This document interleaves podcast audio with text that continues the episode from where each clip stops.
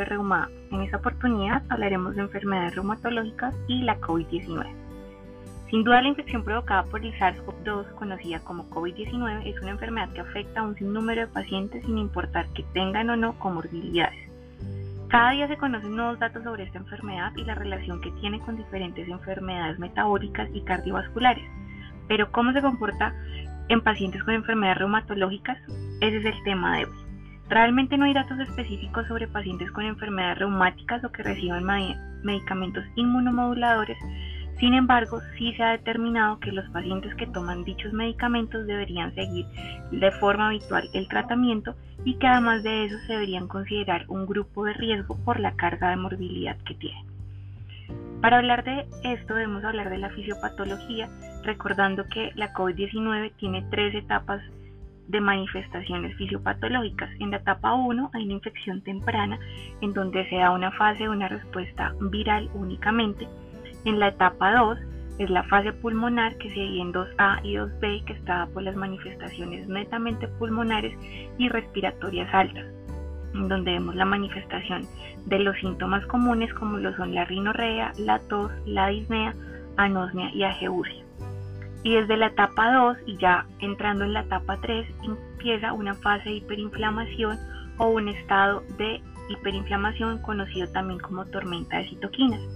Esta se da como respuesta a la activación del sistema inmunitario, dándose un síndrome de liberación de citoquinas en donde se estimulan la IL-1, IL-2, IL-6, IL-7, IL-10 e IL-12.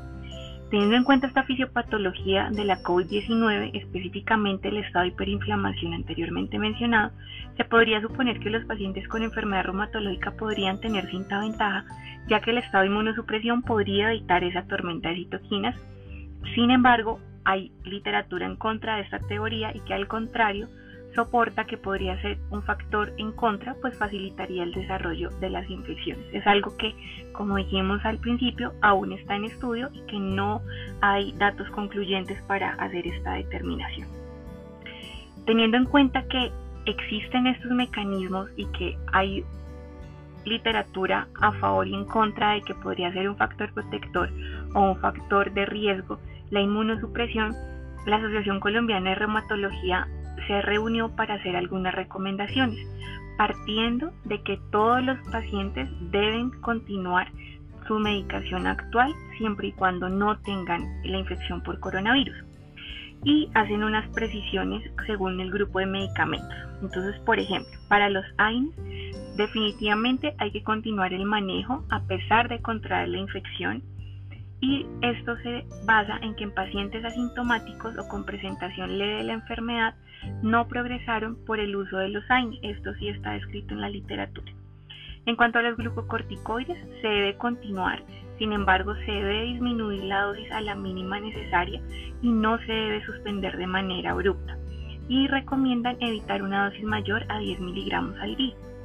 Con los antimaláricos definitivamente se deben continuar, incluso Eular indica que son medicamentos inmunomoduladores útiles para prevenir el empeoramiento de la enfermedad y que al suspenderlos incluso se podría centrar en una recaída de la enfermedad reumatológica, por lo que sugieren continuar.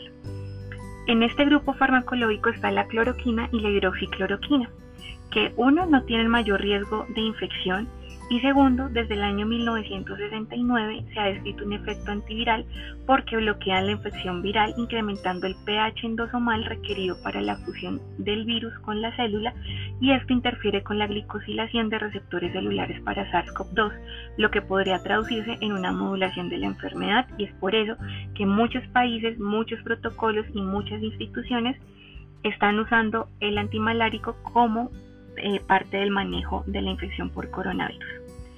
En cuanto a los antirreumáticos convencionales como el metotrexato, la leflunomida, satioprina, sulfalacina y otros inmunosupresores como el micofenolato, la ciclofosfamida y la ciclosporina, sí recomiendan que se deberían suspender hasta lograr la resolución total de los síntomas respiratorios, ya que podría tener un desenlace fatal al continuarse más que al descontinuarse, debido a que esto podría promover la infección grave de estos pacientes y la progresión de la enfermedad. La colchicina también se debe continuar, sin embargo hay que tener en cuenta y tener bastante cuidado cuando se da en administración conjunta con antibióticos y antivirales que inhiben el cepa P450 porque pueden aumentar los niveles de toxicidad. Y acá aparecen dos estudios importantes, que es el estudio greco y el Col Corona. El estudio greco se hizo en Grecia, es un ensayo corto y se determinó que con el uso de la colchicina hay menos deterioro clínico y mayor sobrevida a los pacientes con COVID. En cuanto a la inmunoglobulina, también se debe continuar el manejo en los pacientes reumatológicos.